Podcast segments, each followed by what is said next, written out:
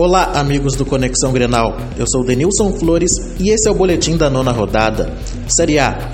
Em uma partida segura e com poucas oportunidades claras para o adversário, o Grêmio venceu o Curitiba na Arena por 2 a 0.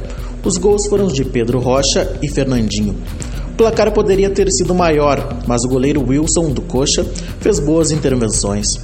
No domingo, mais uma vez na Arena, o Grêmio encara o líder Corinthians às 16 horas. Para o Conexão Grenal, Denilson Flores.